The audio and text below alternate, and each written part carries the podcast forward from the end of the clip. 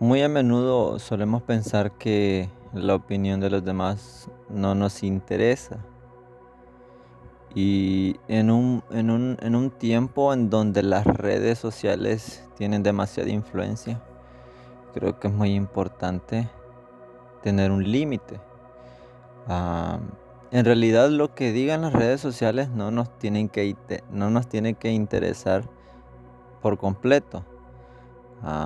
A veces veo publicaciones de amigos míos que respeto, pero son publicaciones que comparten en donde ya sea la imagen o el pie de foto contiene alguna palabra obscena. Y puede decir, no, yo solo lo compartí porque me pareció gracioso, sí, pero, pero tiene algo obsceno tiene contenido dañino. Y en ese aspecto es bastante complicado porque, porque hay miles, dependiendo de la cantidad de amigos que tengamos, ¿verdad? Si son 500, si son 1000, 2000, 3000 y el límite que son 5000 amigos, ¿verdad? Aunque no todos lo van a ver, pero, pero hay personas observándonos y hay una imagen que nosotros tenemos y dependiendo de lo que nosotros compartamos, la gente se va generando una idea de quién somos. y, a veces estamos acostumbrados a que las redes sociales nos digan nuestro nivel de confianza por, el, por la cantidad de reacciones que tengamos en nuestras publicaciones, ya sean fotos o memes o noticias o imágenes eh, positivas, imágenes con versículos de la Biblia, imágenes de frases de predicadores de, décadas atrás. Y la cantidad de reacciones es variante. O sea que la gente está acostumbrada al, al, contenido vulgar y gracioso que llena esa necesidad de, felicidad. Eh, hablando eh, en el, área de las redes sociales. Y ahí hay un punto donde se tiene que cuidar uno, ¿verdad? Mm, no dejarse caer en el juego de las otras personas que, que bueno, hay una frase o una palabra con la cual se, se, les define a las personas que están como que ocupando las redes sociales para buscar pleito con, con otras personas, buscar lío.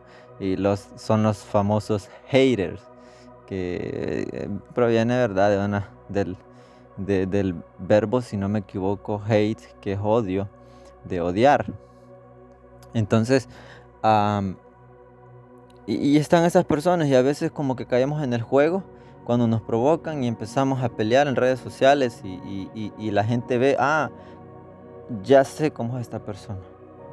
Y quizás la forma en cómo respondemos a veces la gente malentiende nuestra forma de pensar porque están bastante influenciados por lo que han visto y lo que comparten en sus redes sociales, dependiendo a qué tipo de páginas siguen, a qué tipo de personas siguen, a qué tipo de personas escuchan en las redes sociales. Ahora, y por eso dicen, y, lo hemos escuchado un millón de veces, los jóvenes más que todo dicen, es mi vida, no me importa lo que diga la gente de mí. Y siempre me gusta analizar todo cuestionar todo. Y en realidad esa frase, el decir, es mi vida, no me importa lo que digan los demás de mí. Y la verdad sí debería de importarte lo que digan los demás de ti. Porque cuando alguien, o digamos, eh, contextualizándolo, si, si tú quieres conseguir un trabajo en X o Y empresa seria y tú quieres un, ya un trabajo estable y quieres formalizar tu vida, pero tienes antecedentes de inmadurez y la gente lo ha observado por años y se va a sorprender que, que vas a emprender algo serio cuando no has mostrado total seriedad en tu vida en redes sociales. Ahora me paso a lo personal ya con el contacto directo con las demás personas. Ah, la gente escucha lo que nosotros decimos, la gente ve lo que nosotros hacemos, La gente observa las decisiones que tomamos. O sea que no es que dependamos de la gente para que nosotros nos sintamos bien de quién somos, sino que dependemos de la opinión pública para que nosotros mantengamos un estatus eh, limpio, por decirlo así. Inclusive hay encuestas que, que se encargan, valga la redundancia, de encuestar diferentes rubros. Por ejemplo, la última encuesta que vi fue de, los gobiernos y, fueron, eh, eh, tomaron eh, los números a nivel mundial y a nivel de Latinoamérica. Y, y gracias a Dios El Salvador está en primer lugar. Mundialmente el presidente de El Salvador es el mejor evaluado acorde al manejo de la crisis de la pandemia por COVID-19 y es el número uno en Latinoamérica. O sea que a nivel mundial está por encima de las grandes potencias mundiales como Estados Unidos, Rusia, Francia, Italia y en fin puedo mencionar otros países del primer mundo. Y está en el top 5, ¿verdad? En primer lugar como el mejor evaluado, ¿verdad? Por, el manejo de la pandemia. O sea que quienes aprueban lo que Él está haciendo somos nosotros. Ahora, si nosotros queremos tener una buena imagen, depende también de lo que digan las otras personas. Si soy una persona seria y la gente lo ha observado, es como eh, un ítem añadido a nuestro currículum vitae que nos asegura algo, que nos da confianza en algo. O sea, si alguien pregunta sobre mí, va a decir lo, que ha visto, va a ser totalmente honesto. O sea, no, no, va a mentir, o sea. En, algo, en, en, un tema así la gente no suele mentir. O sea, va a decir, sí, es una persona tranquila o es una si se trata de algo serio, va a decir, bueno, hay algunas áreas de esta persona que, bueno, yo no comparto y le falta madurez o esto y lo otro, pero la gente va a ser totalmente sincera. Entonces, de acuerdo a nuestros actos, de acuerdo a nuestras actitudes, nosotros vamos a tener esa, esa, esa, como les digo, esa, esa transparencia, ese, ese, ese estatus, por decirlo así, esa, esa imagen que deberíamos buscar siempre. No agradar a los demás, claro que no, esa no es, la, no es la intención ni es el mensaje principal de esto, sino que en sí es mantener una imagen impecable, impecable, que, la, que las demás personas digan, yo lo he visto, este muchacho, esta muchacha, este hombre, esta anciana toda su vida toda su juventud, toda su adultez, ha sido una persona impecable, una buena persona, ayuda a los demás. No, le he visto eh, eh, reuniéndose con personas de, mala voluntad. No, tengo un antecedente que haga que, que su imagen se quiebre por completo. Entonces, ¿debería de importarme lo que digan los demás?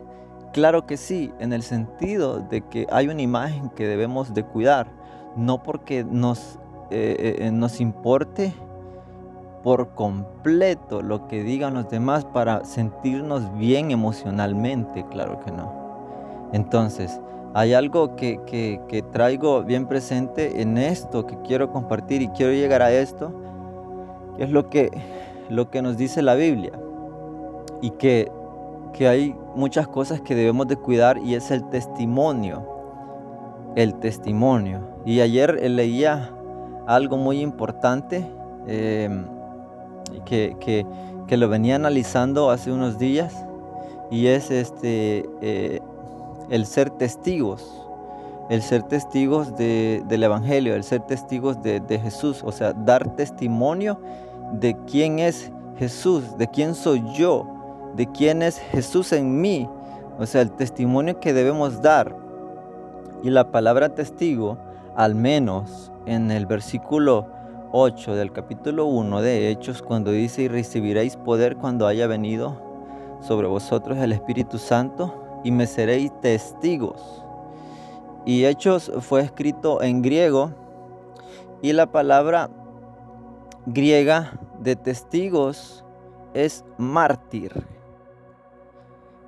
Y, la mayoría de los, que, de los que estuvieron allí en el aposento alto orando y luego vino el Espíritu Santo y fueron llenos del Espíritu Santo. Después pasaron unos, unos cuantos años y fueron testigos, pero del origen de la palabra griega fueron mártires, fueron algunos apedreados, unos crucificados, eh, decapitados, en fin, fueron mártires. Y creo que en este tiempo nosotros debemos de ser testigos, debemos de ser, no hasta el nivel de que vamos a perder la vida, pero hasta cierto punto, no quiero victimizarnos, sino que concientizarnos. O sea, somos mártires hasta cierto punto porque estamos siendo atacados en, esa área. A, los cristianos evangélicos nos están atacando de una u otra forma. Nos han estado llamando cobardes por no reunirnos en los templos porque nosotros queremos salvaguardar nuestras vidas y las, las de nuestras familias y las de nuestras congregaciones y las familias de nuestras congregaciones. No por, por miedo, sino por, por, por el, temor a, a Dios. O sea, el temor a Dios eh, eh, incluye un montón de cosas, pero también va incluida la obediencia. Y es donde nosotros debemos de tener presente eso. Y estamos siendo atacados también porque, porque somos cristianos evangélicos. Y que porque se viste así o porque esto y lo allá. No es porque seamos mártires en sí, sino que, que, de esta forma estamos siendo atacados. Gracias a Dios no estamos siendo asesinados ni, ni masacrados, nada por el estilo. En otros países sí lastimosamente. Pero es eso, es eso, nos importa eh, lo que sí digan las demás personas. Pero hay otra cosa también que quiero añadir y que influye bastante acerca de lo que las demás personas digan de nosotros. Y es lo que hay en el corazón, eso habla la lengua.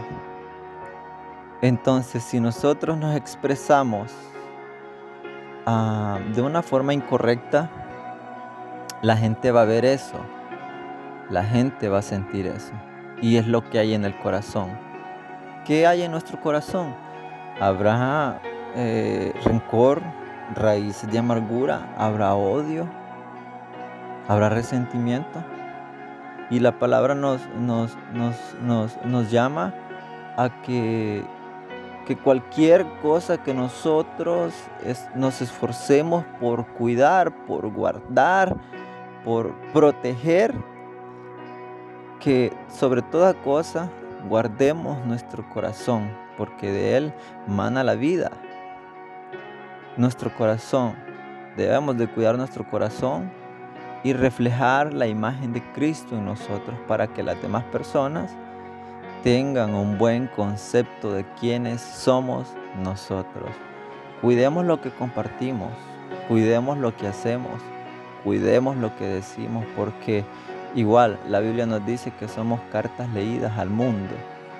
No podemos ocultar lo que somos, incluyendo el ser un hijo de Dios. No podemos ocultarlo. Tenemos que gritarlo a los cuatro vientos, tenemos que gritarlo a los cuatro puntos cardinales, tenemos que gritarlo, ¿verdad? Al cielo y decir, soy un hijo de Dios, yo creo en Dios, yo, yo, yo recibí a Jesús, yo tengo al Espíritu Santo.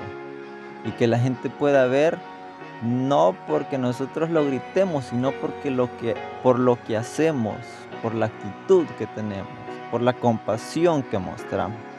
Y de esta forma nosotros podemos ganarnos el corazón de las demás personas. Y es por eso que es muy importante que, que, que, nosotros entendamos que la opinión pública vale mucho. Eso abre puertas también. Y pongo como ejemplo, ah, ya para terminar, eh, cuando el rey Saúl estaba eh, siendo atormentado este, por malos espíritus, había alguien que conocía de, los de su alrededor, del rey Saúl, de los que estaban cerca de él, conocían un tal llamado David. Y eso es lo que importa. David era un muchacho que se mantenía firme en sus enseñanzas, un, muchacho que adoraba, un joven que, que, que buscaba la presencia de Dios, que tocaba bien el arpa. Y entonces, por conocimiento de las demás personas, él llegó al palacio. No sabemos por quién nosotros ya obtenemos un trabajo.